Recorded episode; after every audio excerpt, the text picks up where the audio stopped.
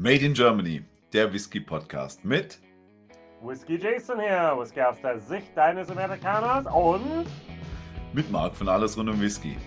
Mich freut es riesig, dass ihr auch bei dieser Episode wieder eingeschaltet habt. Wir haben wahnsinnig viele Neuigkeiten für euch, was den Monat Oktober bzw. November ähm, anbelangt und wir haben wirklich wahnsinnig viel, viel, viel Content dieses Mal. Also eventuell sollte euer Handy leer sein. Steckt es direkt ans Ladegerät. Wir haben einen Gast, der schon sehr lange Whisky produziert und der sehr viel erzählen kann. Und wir haben wirklich spannende Informationen für euch. Mich freut es riesig. Dieses Mal haben wir Hans-Gerhard Fink von der Finch Whisky Distillery ähm, hier bei uns zu Gast. Sehr interessante Themen von Heavy Metal über weiches Holz, über Häschen. Es bleibt interessant.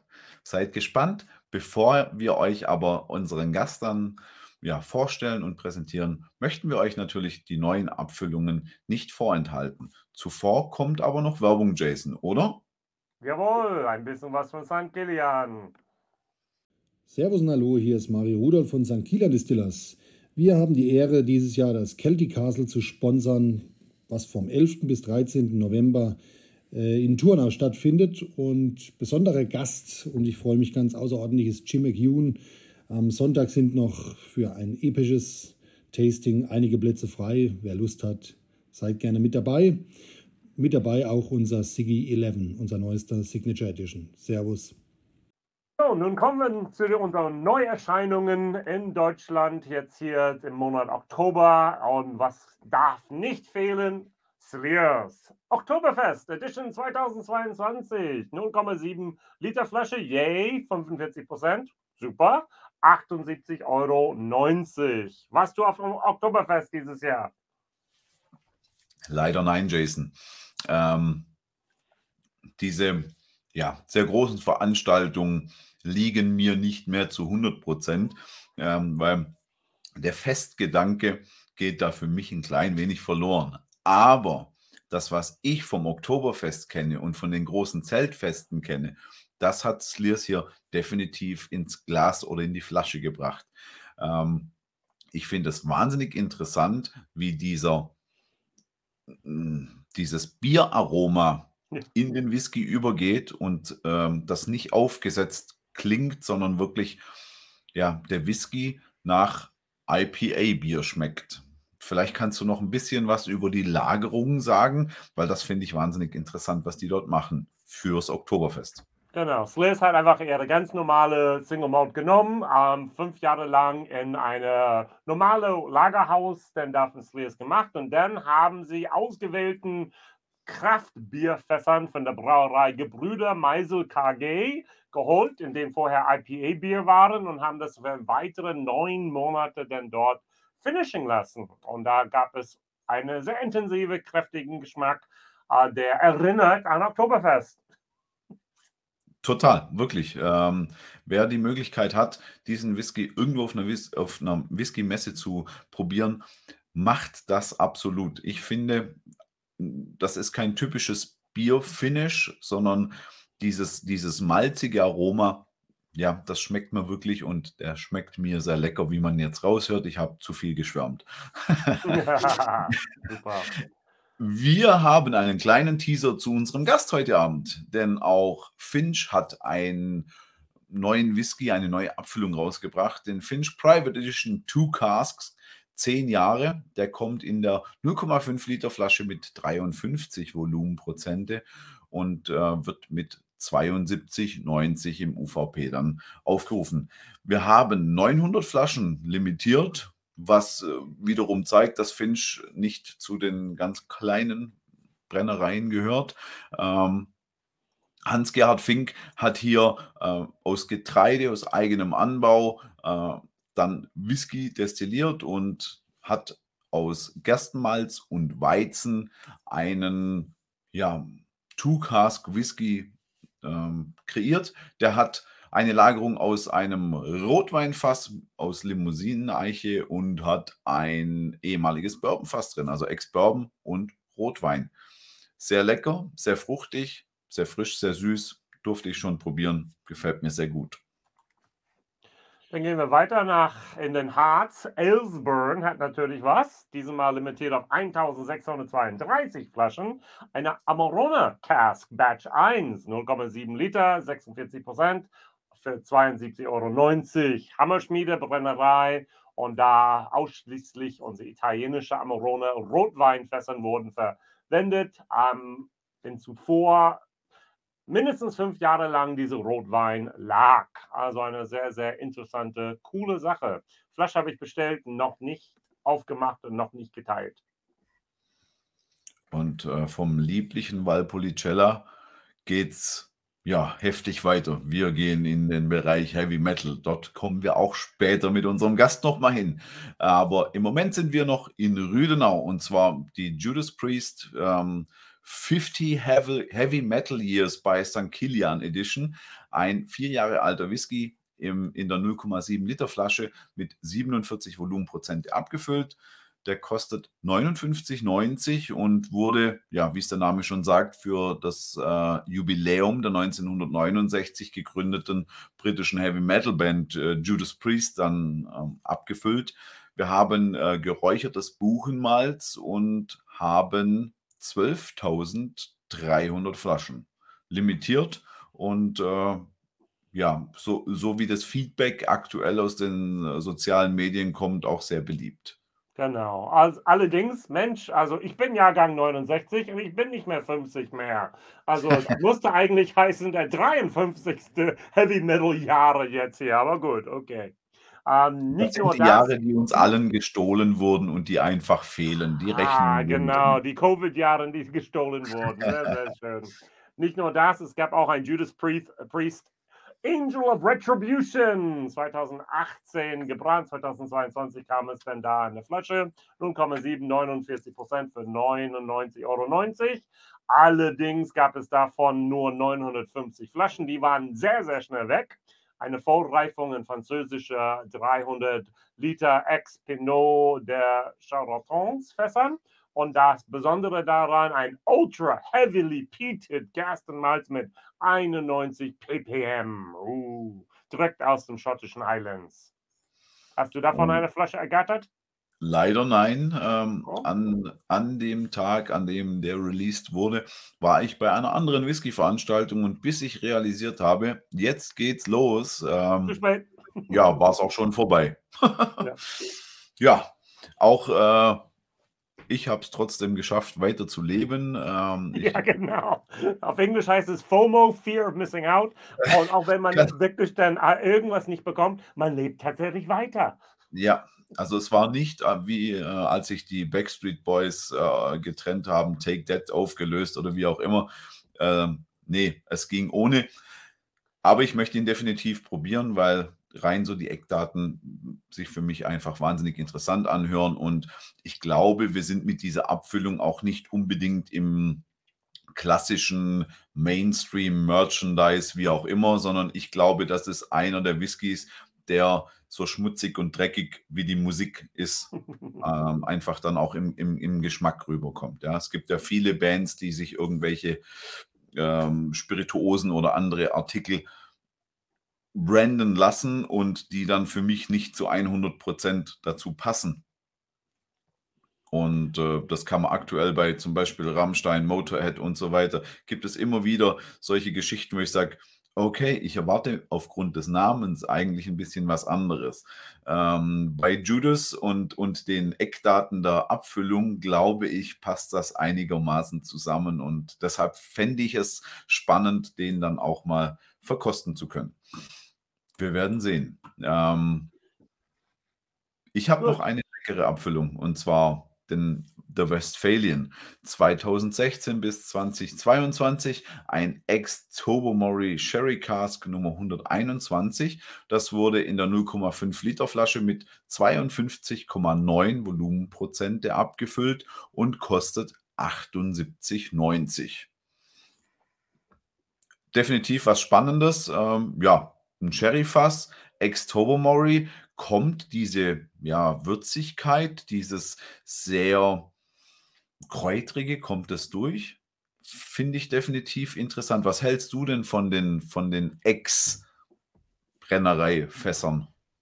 Ich frage immer wieder, ob sie wirklich die Markenrechte dafür haben, um das dann auf dem Label drauf zu tun. Ich glaube, die fliegen so sehr unter dem Radar, dass noch nie jemanden den Anwälten da kontaktiert hatten.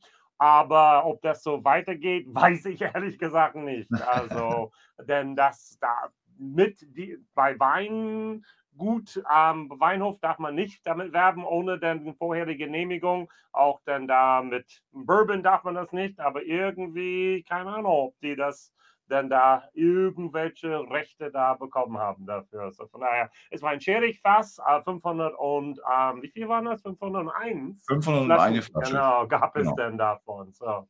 Ja, schauen wir mal. Ich habe das noch auch selbst noch nicht im Glas gehabt.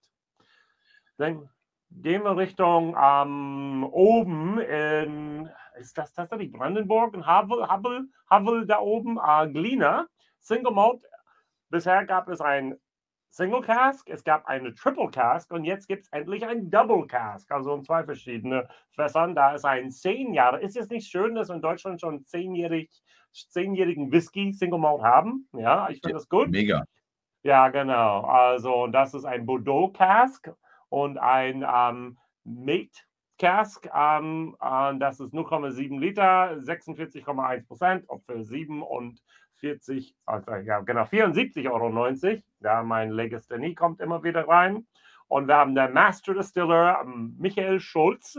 Also, wenn man die Flasche anhält, ist das sein Handabdruck, was da drin ist, denn da. Und er hat jetzt hier dieses äh, zwei verschiedene Fässern, diese sieben Jahre ein Ex-Bourbon Chateau Rubin Fass und drei Jahre in ein Ex-Siedlerhof mit Cask. Und ähm, es zeigt einfach, wie gut diese leichte Honignoten im Abgang äh, mit dieser angenehmen Trinkstärke sich hoffentlich dann da zusammenmixt. Interessant, weil ich finde, Met grundsätzlich ja lecker, Ja. je nachdem, wer es macht. Also es gibt ja auch dieses Met, das eher ein bisschen säuerlich ähm, schmeckt. Könnte mir aber vorstellen, dass sogar die Reifung in eine Richtung von einem frischen Weißwein geht oder sowas, Okay. ja. Und irgendwie so in diese Richtung, plus dann die Süße des Honigs. Und wenn dann noch ähm, ja, der, der Bordeaux, Bordeaux-Wein mit dazu Mhm. kommt, das hört sich für mich nach einem richtig schönen Dessertteller an. Ja. Ja, spannend. 46,1 überfordern dich definitiv auch nicht am Mund und ähm, warum nicht? Und ich finde es so viel besser als zum Beispiel ein Ahornfass schon wieder. Ja, Ahornsiropfass. Also von daher, das ist irgendwie Deutsch in Deutschland für Deutschland perfekt. Ja, ich habe noch was für mich relativ Unbekanntes. Äh, die Brennerei Höhler hat einen Peated Chocolate 47 vermutlich, Single Mhm. Malt äh, Whisky äh, im 0,5 Liter Gebinde abgefüllt mit 47 Volumenprozente für 75 Euro. Ähm, dieser Whisky wurde beim Einmeischen mit Torfrauchmalz und mit Schokomalz gemischt. Und nach fünf Jahren Lagerung dann äh, war, also der war fünf Jahre in, in einem Rotweinfass und Ja. wurde dann abgefüllt, ist eine Einzelfassabfüllung. Hört sich auch sehr positiv experimentell an. Also alles, was die Brennerei Höhle da so macht, empfinde ich, ist experimentell und sehr, sehr einzig oder einmalig, besser gesagt. Und gerade das mit dieser Einzelfassabfüllung äh, ist eine coole Sache, wenn man gerne Torfrauchmalz hat und Schokoladenmalz. Also ich kenne ganz wenige Leute, die tatsächlich mit Schokoladenmalz dort arbeiten, aber Westgate mit äh, SSKEY ist etwas, was dann da Holger Höller und seine ähm, Team dann dort schon gemacht hat. Coole Sache. Dann gehen wir weiter zu Nine Springs und die haben einen Single Cask Selection, den ich probieren durfte, als ich auf dem Burg war für ein paar Wochen. Eine Thüringer äh, Cologne Cask, acht Jahre alt. Auch noch da werden sie immer wieder versuchen, diese Nine Springs neun Jahre alte Produkt auf den Markt zu bringen. Knapp sind die davor. 0,5 Liter, 46 Prozent, 59 Euro. Und das ist ein ziemlich streng limitierte Whisky, sechs Jahre ähm, in ehemaligen Ex-Bourbon-Fässern und dann zwei Jahre lang in Weinfässern ähm, aus Thüringen von der Partner Weingut Zahn, in dem dieser Acolon-Wein ähm, vorher gelegen hat. Also coole, coole Sache und hat sehr gut geschmeckt. Ja, ich habe äh, so eine Mini-Kurznachricht sozusagen. Ähm, es gibt noch einen neuen Single Malt von der Betts Distillery. Ähm, fünf Jahre alt aus dem Jamaika Rum Cask. Eine Vollreifung, 0,7 Liter, 51 Volumenprozente für 49,95. Also ein kleines Samplechen habe ich hier be bekommen davon, muss ich noch selbst verkosten. Also erstens, ich finde wirklich 51% cool. Ich finde 0,7 ähm, aus Literflasche sehr, sehr gut. Und eine Vorreifung in Rumfass für fünf Jahren für knapp unter 50 Euro. Hey, alle Achtung, ja. Und die ja. Sachen, die ich bisher von Betts hatten, waren alle gut bis hin zu sehr gut. Absolut. Und ähm, ich habe dir aber noch eine zweite Abfüllung, weil die war jetzt so kurz. Und zwar ähm, haben die Jungs von Gilos was Neues rausgebracht. Die gibt es ja schon länger am Markt, aber jetzt kommt der Number One. Warum? Haben die den vergessen? Nein, ähm, das ist im Prinzip das sind die ersten Jahrgänge, die abgefüllt wurden und die wurden beim Number One mit 55,1 Volumenprozent in der 0,5 Liter Flasche abgefüllt. Der kostet dann natürlich ein bisschen mehr wie eine Standardabfüllung. Wir sind bei 149 Euro und äh, man bekommt aber noch die Miniatur mit dazu. Und, und eine äh, tolle Holzverkleidung, Kiste dann da, ja? Absolut, die Verpackung sehr, sehr hochwertig, sehr edel. Es wird gefeiert, dass dieser Number One jetzt ja im Prinzip endlich dann in die Flasche konnte. Die Fässer aus 2008, 2009 und 2010 sind Sherry, Portwein, Oloroso, PX und Bourbonfässer und das Ganze dann mit 55,1 Volumenprozente Fassstärke. Das gibt schon ordentlich auf die 12. Ich durfte ihn bei Ralf am Stand ebenfalls schon mal probieren und ähm, war sehr geflasht. Ähm, tatsächlich hat er mir vorab sogar mal ein Blind Sample zugeschickt. Ich war im Urlaub und konnte dort probieren. Er meinte, da sind ein paar Projekte mit dabei. Sag mir einfach deine Meinung. Und tatsächlich war dieses Sample eines, von dem ich gesagt habe, voll geil, füll dieses Zeug so ab. Und er sagt, ja, gut, habe ich schon. Äh, das ist mein neuer Number One, der ist schon in der Flasche. Ähm, war ich sehr, sehr begeistert von und ähm, definitiv auch auf der Messe probieren wenn er euch gefällt, nehmt ihn euch mit. Ich Eine von nur mich, 500 Flaschen überhaupt. Ich freue mich, dass wir so viele alte Whiskys mittlerweile haben. Absolut. Ja. So, wir werden jetzt eine kleine Unterbrechung haben und ein bisschen Werbung von Nine Springs hören, bevor wir zu unserem Hauptthema kommen. Bis gleich. Nine Springs Fans wissen es längst, dass unser erster Single Malt im Juni 2016 abgefüllt wurde. Seitdem haben schon viele Nine Springs Whisky den Weg in die Flasche und zum Genießer gefunden. Da die Flaschenanzahl bei jeder Abfüllung limitiert ist, ist jeder Whisky eine Rarität. Und demnächst präsentieren wir unseren ersten neunjährigen Whisky. Die Verbundenheit mit der Zahl 9 war ein Ansporn, um einen eleganten und komplexen Malt zu erzeugen. Hier exklusiv ein Kurzporträt eine siebeneinhalbjährige parallele Reifung im Virgin Oak und in einem Ex-Bourbon-Fass, danach eine anderthalbjährige Nachreifung in einem sehr alten Petrux Semines-Fass. Malz, Rosinen und Karamell sowie feinwürzige Holznoten bekommt man in die Nase. Ja, von der Burg Scharfenstein von Nine Springs geht es direkt auf die Raue Alp ins Schwäbische. Wir haben heute zu Gast Hans-Gerhard Fink von der Finch Distillerie und ich freue mich außerordentlich, einen Schwaben hier wieder begrüßen zu dürfen. Ja, da kommen die Heimatgefühle auf. Lieber Hans-Gerd, herzlich willkommen bei uns in unserem Podcast. Ich freue mich, dass du dabei bist. Schön, dass ich dabei sein darf. Erzähl doch bitte mal unseren Zuhörern, warum genau haben wir denn jetzt den Hans-Gerhard Fink dabei? Was hast du mit Finch zu tun? Tja, ich habe vor 22 Jahren ja, eine Kleinbrennerei vor die Füße gelegt bekomme, mit dem Auftrag, dass ich da was draus machen soll. Und äh, da ich passionierter Ackerbauer bin, bin ich nicht zum Obstbrenner mutiert, sondern habe das Thema Getreide eben in meine Brennerei getragen und habe mich damit auseinandergesetzt. Ich stand vor dem größten Problem meines Lebens, denn wenn du Getreide destillierst, ähm, kannst du entweder billigen Grundalkohol für billige Liköre machen oder musst du irgendwas anderes überlegen. Im Süden der Republik trinkt man eben nicht äh, kleines Bier und ein große Korn, sondern da trinkt man gleich ein großes Bier.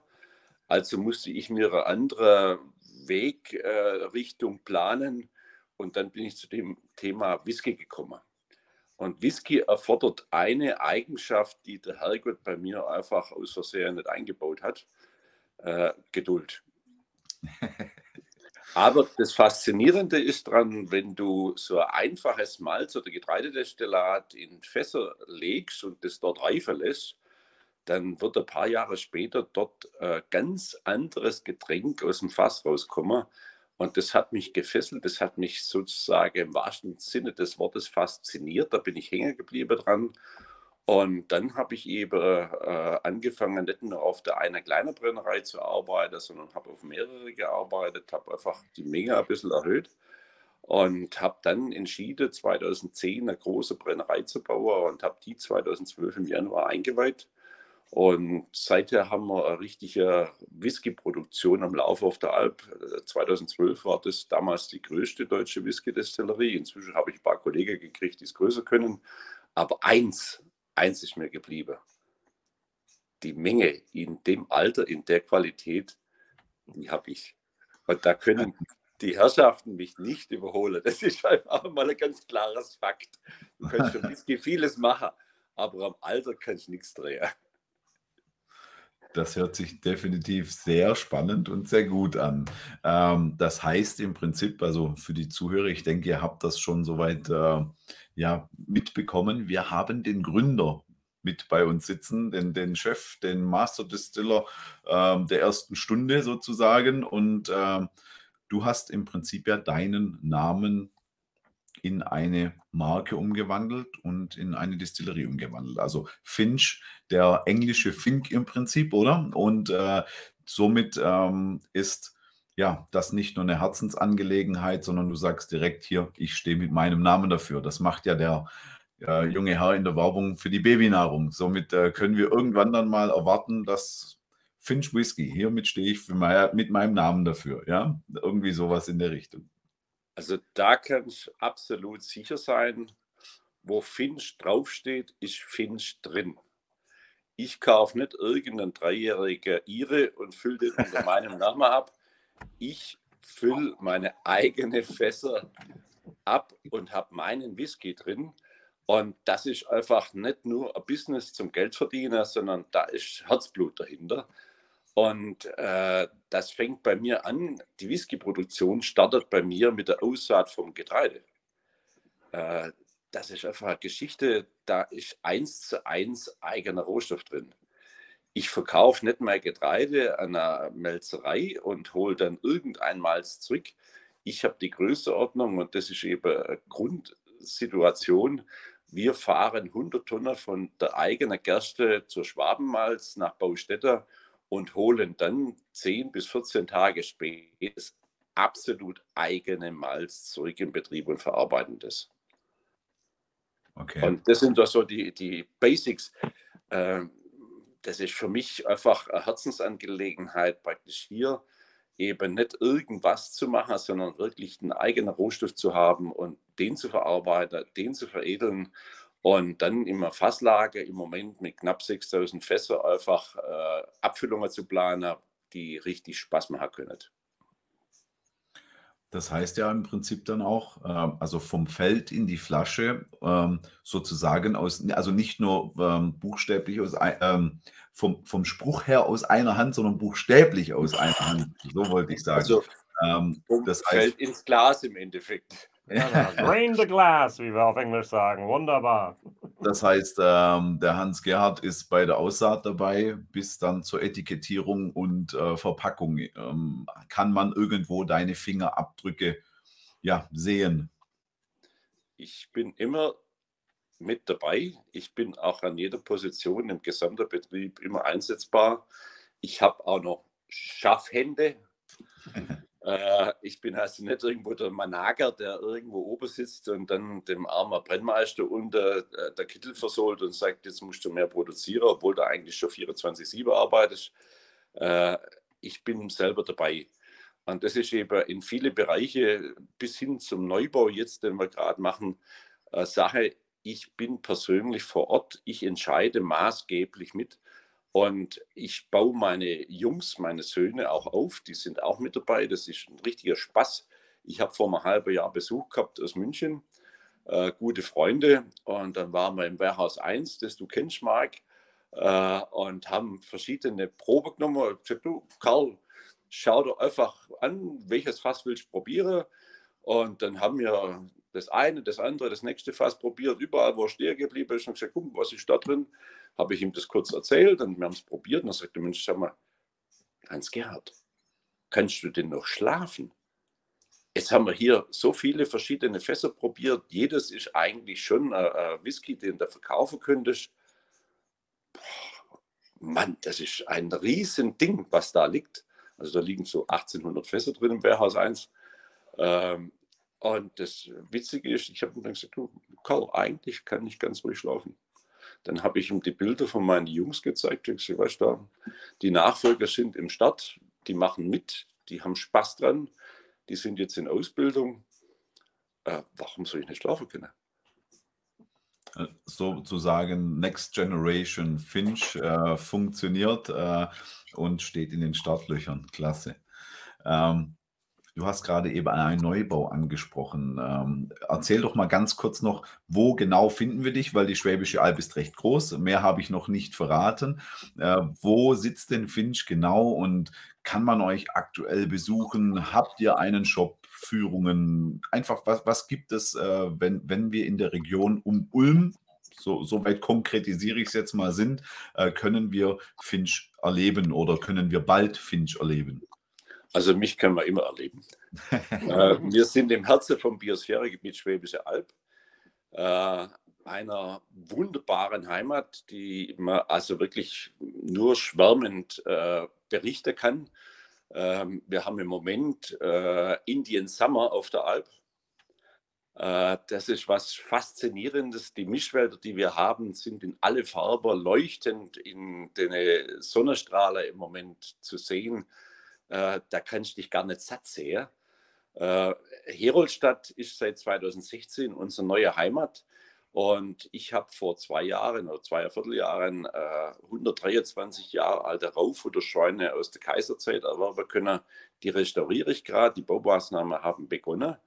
Äh, nach über ein, drei Vierteljahre Planung und Genehmigungsphase, die einfach in Deutschland sehr komplex ist, äh, haben wir jetzt tatsächlich hier mal die Fundamente und die Bruderplatte äh, stehen und wir sind jetzt dabei, praktisch detailliert mit allen Auflagen, die wir haben, den Baufortschritt voranzutreiben. Wir werden die Hauptgebäude vor Weihnachten fertig haben, dass wir äh, im Trockenen arbeiten können. Und dann beginnen die Installationen und die Überarbeitung der Brennerei läuft. Und wir werden im neuen Jahr dann die Brennerei in dem neuen Gebäude praktisch neu aufbauen können auf über 1000 Quadratmeter Fläche, äh, was schon einfach richtig Spaß macht. Jetzt wieder, ich bin kein Abbauer, ich bin ein Aufbauer und ich bin jetzt gerade in meinem Element angelangt wieder und das ist richtig klasse. Und unterstützt aber gerade von meinen Jungs ist das natürlich eine phänomenale Geschichte. Und besuchbar sind wir, ganz klar. Äh, ich mache im Moment Führungen eben nicht in der Brennerei, sondern an der Baustelle und dann in dem nahegelegenen Warehouse. Äh, in dem liegen auch ca. 1600 Fässer. Also wir haben das verteilt auf fünf Warehäuser im Moment. Und äh, wir haben gestern abends äh, eine kleine Führung gehabt mit ein paar Jungs, die im, ja, im Destillatbereich aktiv sind, Simple Sample. Und selbst die waren absolut beeindruckt. Ja, also ich kann nur äh, davon erzählen und kann ebenso sagen, äh, nur beeindruckend äh, die, die Mengen zu sehen und natürlich auch nicht nur die Mengen, sondern auch die Mengen mit gewissem Alter zu sehen und auch welche ja, Fassqualitäten dort liegen. Ähm, definitiv interessant und ich bin auf jeden neuen Finch immer gespannt, der ja, dort kommt. Aber um nochmal auf die Brennerei zu gehen, Jason, eigentlich ja wieder dein Thema. Genau. Ähm, Erzähl mal ganz kurz, Hans-Gerhard, von deiner Brennanlage und ein bisschen von der Fermentationszeit, was ihr haben werdet. Also meine Brennerei ist ja 3000er Potstill. Mhm. Äh, und da ist einfach so, das ist schon speziell für die Whiskybrennerei konzipierte Anlage. Der Dr. Hagmann und ich zusammen, also mein Mentor und Freund, wir haben bei der Firma Karl im Endeffekt den Prototyp äh, der Whiskybrennerei äh, entworfen. Äh, an unserer ja, Prototypbrennerei orientieren sich alle nachfolgende Brennereien, also ob das jetzt Birkenhof ist oder Lübbehosner und, und, und. Also viele auch weltweit äh, gebaute und ausgelieferte Brennereien sind im Endeffekt das äh, Modell praktisch im Maßstab äh, X äh, von unserer Brennerei. Und äh, Fermentation ist ein Thema, das ist mir sehr ans, äh, ans Herz gewachsen. Das war eine ganz wesentliche Geschichte äh, ganz großer Einfluss auf die Aromen im New Make äh, haben die Hefen. Also im gesamten Bereich der Bierproduktion ist äh, die Hefe heilig. Äh, jede Brauerei pflegt und hegt praktisch die eigene Hefestämme wie, ja, äh, ein Schatz. Also, absolut ein Schatz, äh, wie das Leintuch vom Jesus oder sonst irgendwas. Also das ist einfach heilig. Äh, und so geht es bei uns genauso. Also die Häfen sind mir persönlich sehr wichtig. Ich mache eben, weil wir äh, starke äh, Herkunft haben, keine wilde Vergärung, sondern wir haben Reinzuchthefe und die sind praktisch unser Heiligtum. Ähm, dann kommt das Thema Gärzeit. In der Branche im Moment eine ganz heiße Nummer. Ähm, konzerngeführte Destillerie, die stark gewinn- und margenorientiert agieren, äh, arbeiten inzwischen mit Gärzeiten im Mutterland von 48, von 56 Stunden. Ähm, dort ist die Hauptgärung sicherlich durch, der Alkoholertrag ist da, aber mal eine kleine banale Zwischenfrage, ketzerisch vielleicht auch wieder, ich bin ein bisschen stichelig heute drauf. Äh, warum lässt man Champagner auf der Hefe lagern? Das hat irgendwo komischerweise was mit Aroma zu tun. Äh, und ich stelle halt fest, wenn ich meine äh, Würzen und Ganzkornmalchen äh, auf der Hefe liegen lasse, über sechs bis sieben Tage, dann habe ich im New Make, im Destillat, eine ganz andere Qualität an Aroma äh, wie wenn ich das ganze Kind einfach so wie im Endeffekt, wenn ich jetzt ein reiner Kornbrenner würde oder ein Wodka, dann nachdem der Alkohol überwiegend da ist, durchjagt, dass ich möglichst äh, einfach eine, äh, ein, zwei, drei Tage in der Woche mehr Produktion bringe und mehr Menge mache.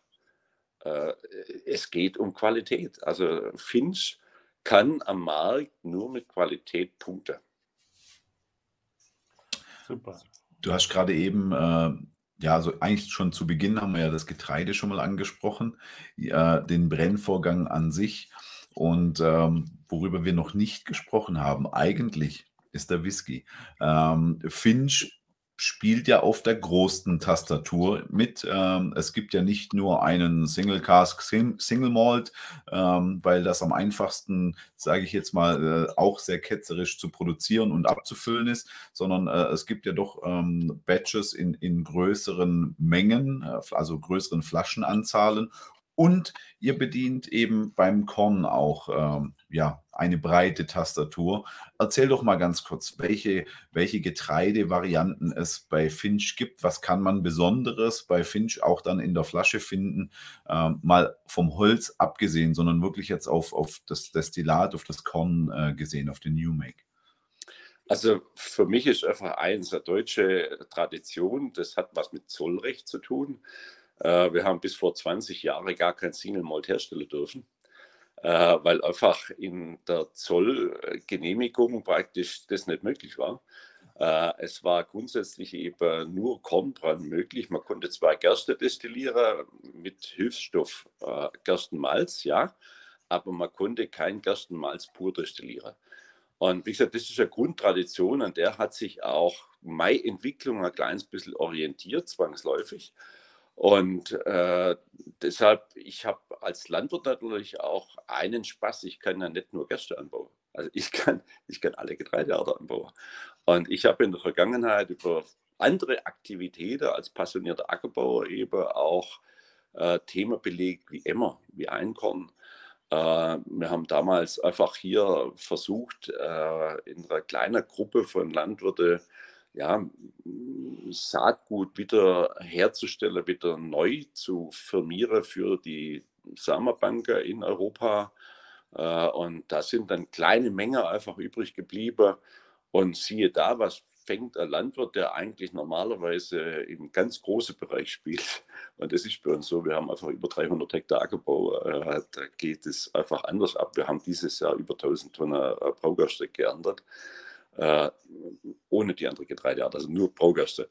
Äh, wenn ich da mal ein, zwei Tonnen immer habe, das ist nicht was, was attraktiv ist, um das wegzufahren, irgendwo zu vermarkten, sondern das hat der Hans Gerhard dann einfach hier lokal dann in Spelze lassen, in einer Entspelzungsanlage vom Nachbar und hat da auch Whisky draus gemacht. Und so komme ich jetzt wieder dazu, ich habe einen Emmer-Whisky. Ich habe natürlich Dinkel-Whisky. Dinkel war vor 100 Jahren die wichtigste Brotgetreideart der Schwäbischen Alb. Das ist eine Urtradition. Äh, ich habe dann auch Rocker und Mais gemacht. Also das ist einfach eine breite Aufstellung. Äh, wir haben klassisch auch äh, angefangen eben mit 70 Prozent Weizen und 30 Prozent Malz. Das ist so der, der die Basis gewesen von unserem Ursprungswhisky, ist heute unser Classic. Äh, das sind so äh, ja, große übergreifende Geschichte, wo man dann nicht nur praktisch Single Malt Whiskys hat, sondern auch Single Grain mit speziellen Themen.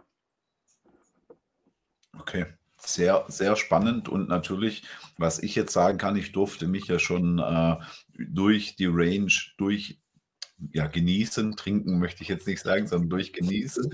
ähm,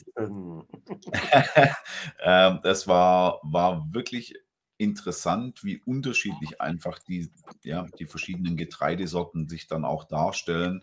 Und ähm, es sind sehr spannende und in, auch interessante, und das ist nicht das negative interessant. Es gibt ja immer so, ja, ja, interessant. Äh, nee, wirklich interessante Geschmacksnuancen und, und was dann auf der Zunge passiert und auch am Gaumen passiert, wirklich super interessant.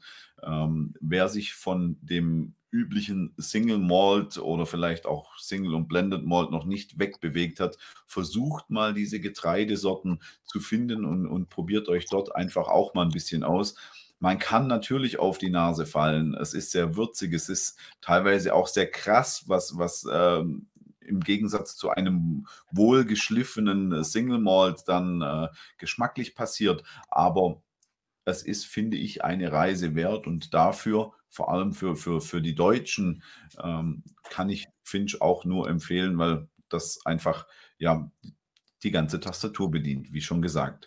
Ähm, Okay, wir wissen, wo du herkommst, wer du bist. Wir wissen, ähm, wie gebrannt wird, worauf gebrannt wird. Ähm, wir wissen ja eigentlich alles fast schon, bis auf, wie machst du das mit den Fässern? Wie läuft die Holzauswahl ab? Ähm, was ist dort dein Steckenpferd und hast du dort irgendwelche speziellen Kontakte, eventuell auch regionale Dinge, die du beachtest?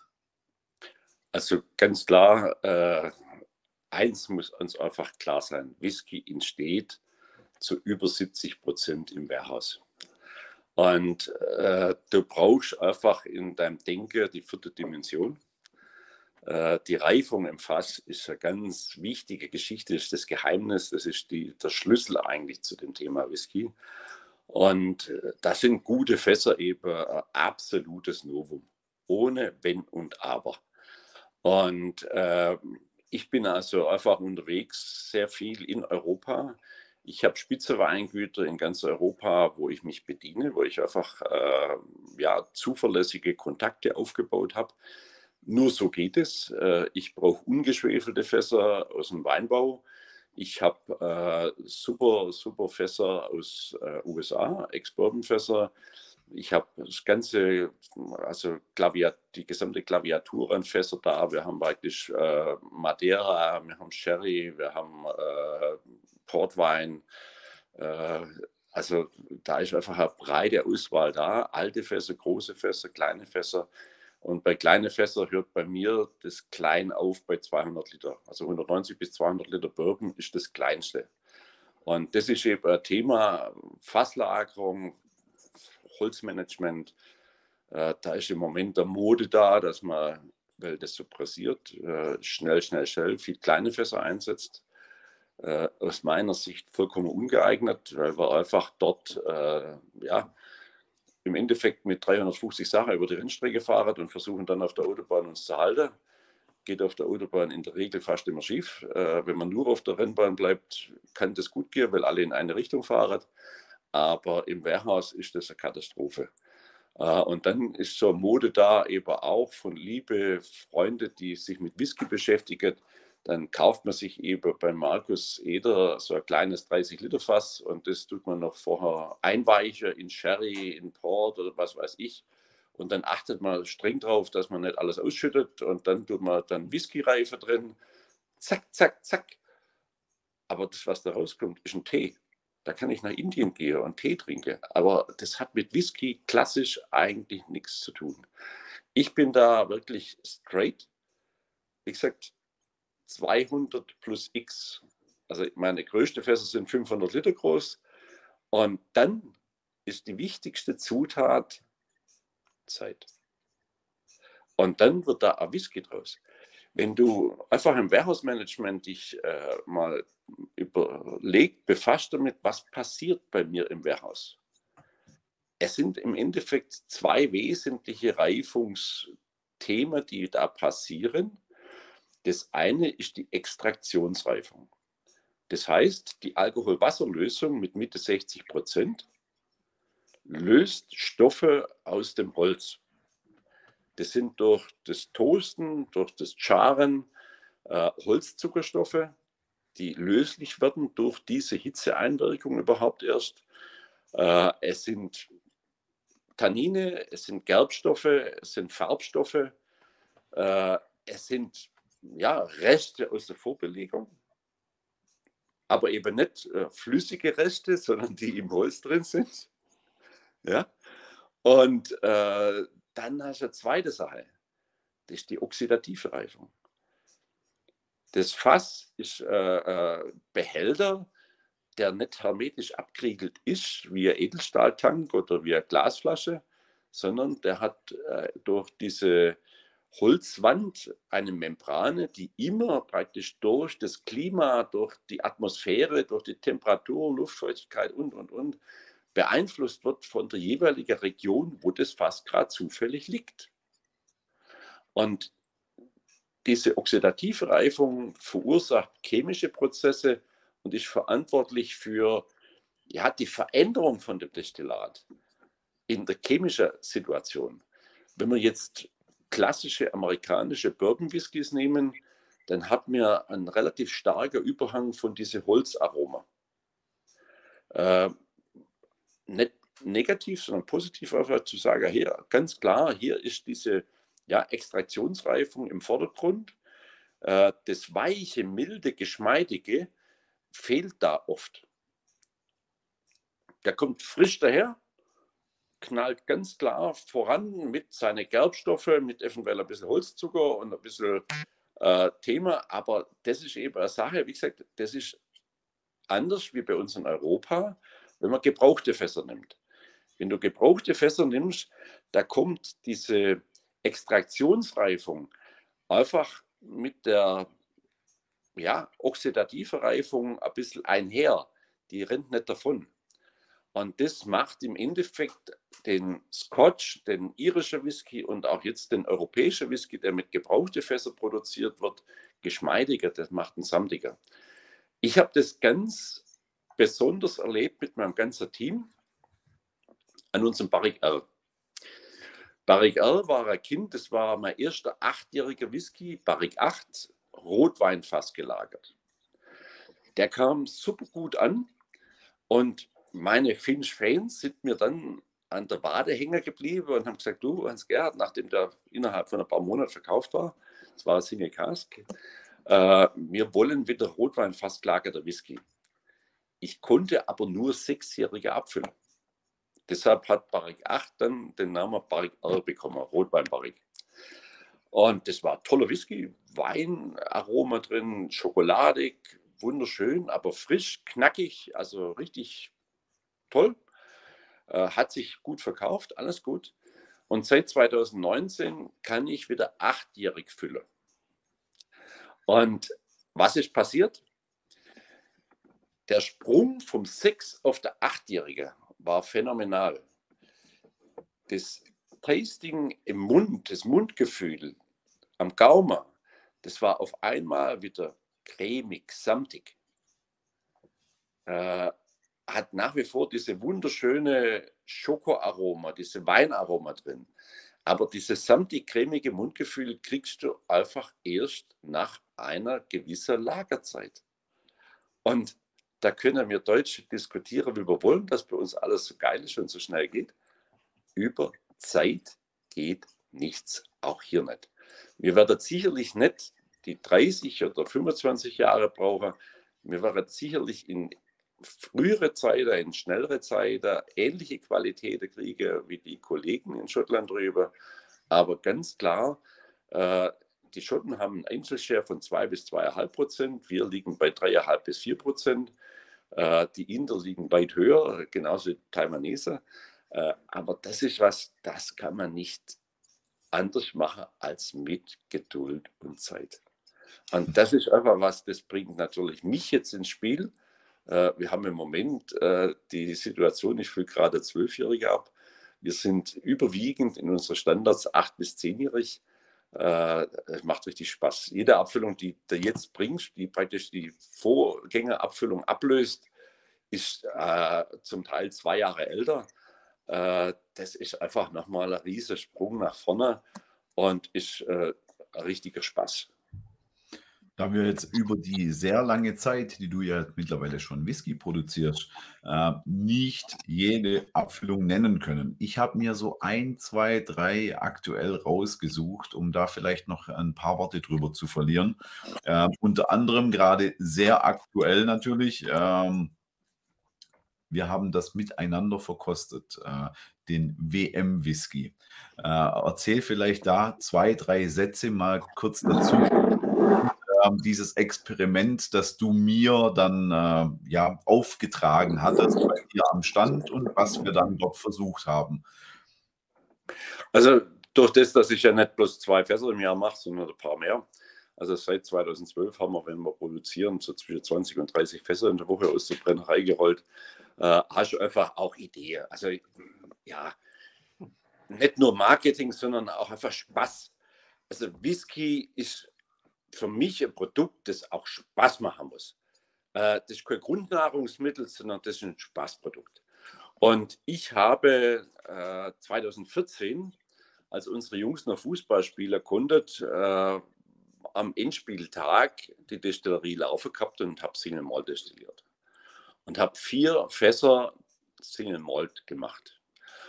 Und das war einfach für mich so ein Spaßgedanke an dem Tag, als sie dann wirklich auch der vierte Stern geholt haben. Vier Fässer habe ich produziert. Äh, hat irgendwo einfach ein bisschen einen, Grundstein gelegt und ich habe gesagt, okay, ich fülle in vier Jahre das erste Fass ab. Und das habe ich gemacht 2018 als sie dann sang- und klanglos untergegangen sind. Aber trotzdem, das war einfach, das hängt gar nicht damit zusammen. Wenn die einen Schluck aus der Pulle nehmen würden, bevor sie ins Spiel gehen, könnten sie vielleicht auch wieder in die alte Form kommen. Weil der Spirit in meinem Whisky ist von 2014 drin. Und das ist ganz spannend. Ich habe praktisch vier genau gleiche Ex-Bourbon-Fässer hergenommen. Und ich habe mit drei Jahren, elf Monate 2018 der erste gefüllt. Da gibt es noch ein paar Flaschen. Ich habe jetzt der zweite gefüllt im September mit acht Jahren.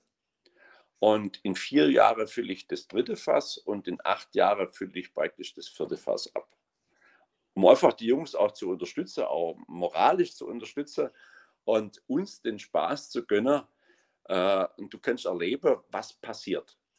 Du kannst, wenn du jetzt praktisch der knapp Vierjährige nimmst, den verkosten und die Aromen praktisch mal gegenüberstellen dem, der jetzt acht Jahre alt ist. Und du kannst dann in vier Jahren der nächste nehmen, der ist dann einfach vier Jahre älter. Und das ist einfach ein, Spaß, den ich mir erlaube. Äh, es sind 380 Flaschen dieses Jahr geworden. Also gar nicht riesig. Ich, weiß, ich bin da nicht äh, so, dass ich das überziehe, sondern das ist einfach ein Spaß für die Leute, die jetzt sagen, okay, das interessiert mich. Und du kannst erleben, was praktisch in diese vier Jahre jetzt von 18 bis 22 passiert ist. Du kannst dann erleben, was dann praktisch in 26 passiert und was 30 passiert. Das war äh, definitiv ein sehr geschmackvolles Experiment, was wir dort versucht haben. Und äh, ich kann es jedem nur nahelegen, solltet ihr irgendwo den Hans-Gerhard oder ähm, einen Mitarbeiter von Finch auf der, auf der äh, Messe treffen, dann geht dort mal vorbei und fragt mal nach dem WM-Whisky neu und alt und ja, nehmt mal, nehmt mal einen Schluck aus dieser Reise mit und, und schaut mal, wie sich das entwickelt hat. Ich fand es wahnsinnig interessant. Ein weiteres sehr aktuelles Thema war, ihr, ihr habt Finch und Holz hatten wir gerade. Jetzt kommen wir zu Finch und Metall, also eher zu schwerem Metall. Finch und Heavy Metal. Was hat es denn damit auf sich? Also die Branche kennt im Endeffekt 80, 90 Prozent wirklich wahnsinnig sympathische, nette Leute. 10 Prozent sind Arschlöcher, die kannst du weglassen. Äh, aber die nette Leute, die kommen einfach eng zusammen und äh, haben zum Teil Freundschaften. Und bei mir war es so, durch den Kontakt mit dem Dr. Klaus Hagmann, äh, der damals noch bei Karl war, ähm, bekam ich vom Klaus einen Anruf eines Abends. Ähm, da hat er mir einfach zwei angekündigt, die gerade der Brennerei überarbeiten lassen. Die wollten noch zum Whiskybrenner mal gucken, mal Kontakt kriegen. Das war der Wolfgang und Tobias Fessler von Sersheim aus der Fesslermühle. Und die kamen dann abends um acht, halb neun, so bei mir eingeschneit damals und wir haben dann Brennerei angeguckt, waren hinter und haben da miteinander einfach mal uns ein bisschen unterhalten, fachsimpelt. Und wir waren vom ersten Moment an so sympathisch. Haben uns also gleich angefreundet äh, seither und sind ganz, ganz enge Freunde geworden. Und äh, der Wolfgang und Tobias, die haben eben neben der Mühle auch ein Sportstudio, haben der Beutelkasten mit so einer Kulturscheune und haben noch eben so auf der Kulturscheune oben so ein Dachboden, wo sie dann noch mit Grammophon und mit solchen Sachen arbeiten und haben natürlich in der Pandemie mit dieser gesamten Anlage erst einmal einen freien Fall erlebt. Und der Tobias, der Sohn, ist eben absoluter Metal-Fan und der hat dann, der kennt, also die Familie kennt praktisch Ober die Initiatoren von Wacken persönlich sehr gut und hat dann äh, für Wacken den ersten Wacken-Whisky abgefüllt und gemacht 2021 und kann natürlich mit seiner kleinen Brennerei einfach nicht riesig groß was bewegen, aber es war einfach für ihn eine kleine Nebengeschichte, dass er ein bisschen was generieren konnte, dass er einfach ein bisschen Umsatz hatte. Und dann war die Idee, wir sind zusammengesetzt und haben gesagt, Mensch, mal, eigentlich Wacken das ist ein Thema für dich, weil du hast einfach Potenzial, du kannst da was draus machen. Ähm, und dann haben die Kontakte gestellt, wir haben uns einfach dann zusammengetan und das Spaßige war eben, wir haben dann festgestellt, also die zwei Communities, Whisky und Metal, haben eine wahnsinnig große Gemeinsamkeit, eine enorme Friedfertigkeit. Also meine Nichte waren 2017 zum ersten Mal mit mir auf Messe, auf Messe, auf Whisky-Messe und haben dann eben daheim meine Eltern gesagt, Oma, Opa, ihr könnt euch das nicht vorstellen. Die trinken den ganzen Tag Whisky und die sind abends noch total friedlich. Und ich war selber in Wacken dieses Jahr, also kann ich da genauso bestätigen, die Sicherheitskräfte, die Ordnungskräfte, die Polizisten, die Sanitäter, die Feuerwehr, alle melden sich freiwillig zum Dienst in Wacken. Das ist mir beim Fußballspielen noch nie passiert. Ja, also, also als äh, definitiv alter Mettler und Whisky-Trinker kann ich das aus beiden Welten nur bestätigen. Ja, ich finde also, find es mega gut, dass sich die Welten nun irgendwo vereinen. Das äh, gefällt mir sehr gut. Und dann war für mich einfach der Weg eigentlich geebnet. Und ich gesagt, okay, für sowas kann ich mich hergeben, kann ich einfach auch dahinter stehen. Und dann habe ich gesagt, okay, wenn ich jetzt eine Whisky-Abfüllung plane, Marc, du kennst mich, äh, für mich ist das wie, wenn du früher im Deutschunterricht äh, Aufsatzthema bekommst, äh, da muss ja irgendwas dahinter stecken. Das ist ja nicht nur irgendwo, jetzt mache ich mal schnell einen Euro hier, einen Euro da, sondern da muss irgendwo ja das Thema belegt sein. Und äh, dann habe ich mir überlegt, wenn ich jetzt in Wacken wäre wann hätte ich richtig Bock auf ein richtig gutes Single Malt? Also nicht ein Jackie Cola, sondern auf ein richtig gutes Single Malt. Und da habe ich mir das so zusammengereimt und gesagt, Mensch, du, jetzt bist du zwei, drei Stunden im Holy Ground, im Infield, an der Hauptbühne, hörst richtig laut Musik. Trinkst deine zwei, drei Bier und dann kommst du zurück an den Zeltplatz. Dort wartet der Liegestuhl auf dich und du sitzt dich da rein und jetzt hast du eben keinen Bock auf ein viertes Bier, sondern hast Bock auf ein richtig gutes Single Malt. Was muss der jetzt bringen in dem Zustand? Der darf einfach nicht zu kompliziert sein. Du brauchst einen leicht zugänglichen Whisky, weil du willst jetzt ja chillen. Und nach den drei Bier muss das süß und fruchtig sein. Und dann habe ich mich entschieden, ich mache einen Triple Cask, achtjährig. Der Hauptbestandteil natürlich, Ex-Bourbon-Fässer, süß, richtig honigsüß, achtjährig. Und dann für die Fruchtigkeit habe ich Wein und Portweinfässer dazu genommen. Und im Moment ist die Kritik extrem positiv bei den Whisky-Fans. Und wir haben dann auch äh, eins gemacht, wir haben den auch äh, festivalkonform gemacht. Ich hole mal ein Fläschle her. Ich habe also fürs Festival den auch in, PE, in PET gemacht. Weil auf dem gesamten Festivalgelände ist absolutes Glasverbot. Okay, das, also das heißt, das war ganz kleine für die, die es jetzt hier mithören. Das war dann 5 ähm, CL, ja? Das ist jetzt eben äh, 5 CL ja. Fläschchen. Wirklich fürs Festival, da kannst du eben wirklich ein guter doppelter Drum einschenken und kannst dann eben einen Spaß dran haben, wenn du Whisky-Fan und Metal-Fan bist. Also ideale Portion für den Markt, wenn er auf Wacken geht, äh, muss er mit sowas absolut klarkommen. Sehr fein. Äh, um noch ganz kurz zu streifen, äh, weil auch diese Kooperation fand ich sehr interessant und auch nicht alltäglich. Ähm, ich habe es nicht nur gehört, sondern ich habe ich hab es auch gelesen und gesehen. Wenn man den Playboy aufschlägt, ja, dann findet man dort Finch Whisky. Und, und Jenner, glaube ich, oder? genau. Und wie, und wie kommt es denn zustande, dass wir sprechen dann zwar nicht von Whisky, aber dass ein äh, ja, fast gelagerter Malzbrand sogar das Playboy-Häschen, den Playboy Bunny tragen darf und sämtliche Covers der letzten Jahrzehnte dann drauf sind. Wie kommt denn sowas zustande und wie zur Hölle kommt der Playboy auf die Schwäbische Alb?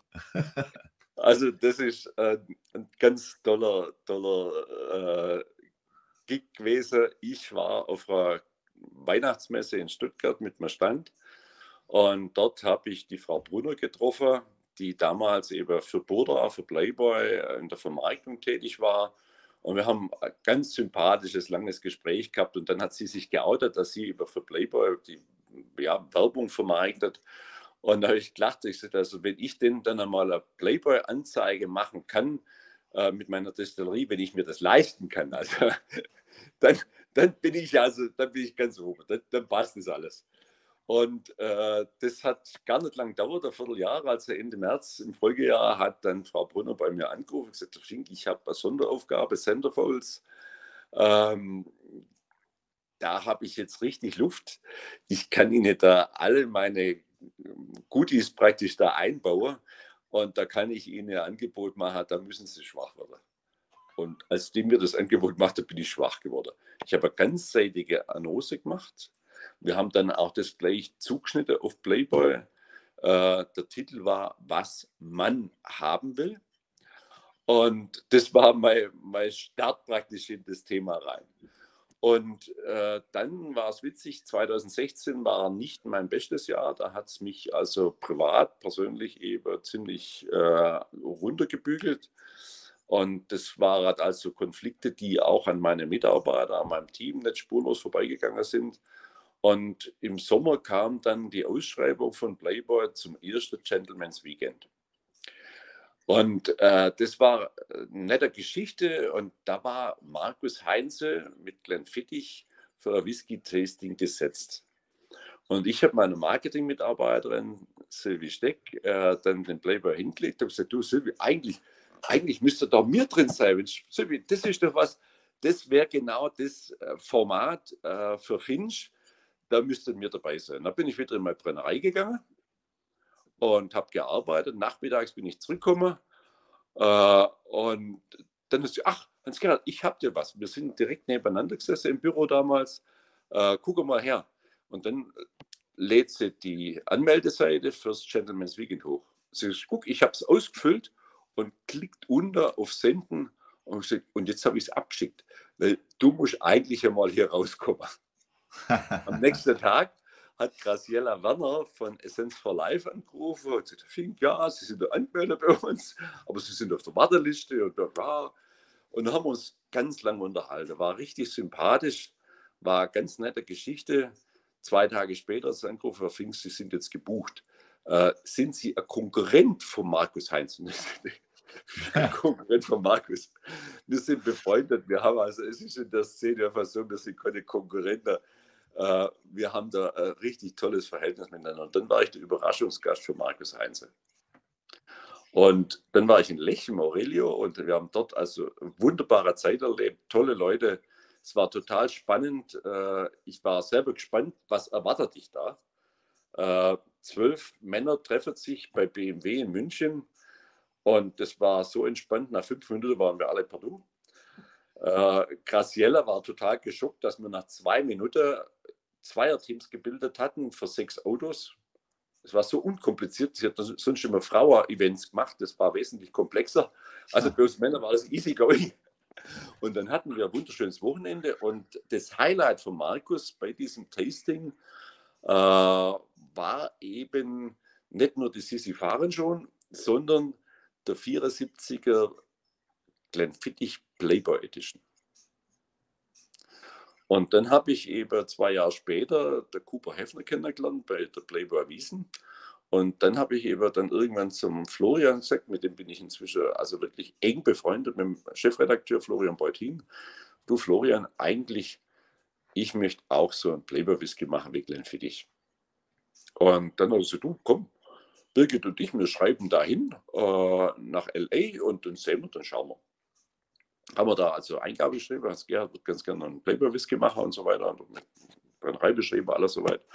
Dann kam der Brief zurück, Florian am Boden. Ähm, also Hans Gerhard kann unsere Marke nutzen, ganz klar, gar keine Frage.